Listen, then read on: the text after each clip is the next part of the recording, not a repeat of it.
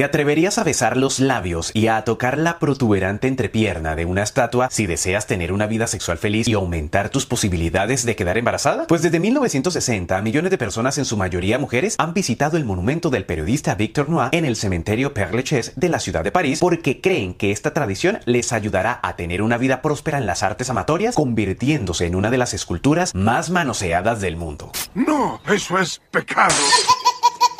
Victor Noir, un joven periodista francés del siglo XIX, dedicó su vida a luchar por la libertad de prensa y los derechos civiles en una época bastante compleja. En 1870, Noir fue asesinado por Pierre Bonaparte, un primo de Napoleón III, en un altercado por cuestiones políticas. El incidente causó una gran conmoción en la sociedad francesa y Noir se convirtió en un mártir de la lucha contra la opresión y la censura. La familia del joven asesinado de 22 años encargó al escultor Jules Dalou una estatua de bronce a tamaño natural que simulaba que Víctor se había caído en la calle tras recibir el disparo traidor, dejando caer su sombrero. Lo que nunca se descubrió fue el motivo del artista para que moldeara un importante abultamiento bajo el cinturón, lo que desencadenó con el correr de los días la construcción de un cuento bastante extraño, que la tumba era milagrosa para las mujeres.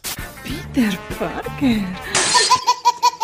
La leyenda cuenta que si quieres encontrar una pareja encantadora, besa los labios de Noah. Si quieres quedar embarazada, toca su pie derecho. Si quieres tener gemelos, toca su pie izquierdo. Pero si se coloca una flor en su sombrero, se le da un beso en la boca y se le toca el miembro viril, esa persona que lo hace consigue llevar una vida sexual llena de placeres, aumenta su fertilidad o encuentra pareja en menos de un año. Como resultado de este mito, esas partes de la estatua están bastante desgastadas, por lo que en el año 2004 se levantó un aviso alrededor de la escultura de Noah para detener la manoseadera. Sin embargo, por la cantidad de gente que asiste a su tumba, tuvieron que retirarla, porque contra una creencia popular no hay prohibición que valga. Algunas mujeres que han quedado embarazadas después de visitar la tumba de este joven periodista ahora regresan al cementerio para expresar su gratitud colocando fotos de sus hijos y otros objetos en el sombrero cerca de la estatua. Tranquila, Ramírez. Tarda en hacer efecto.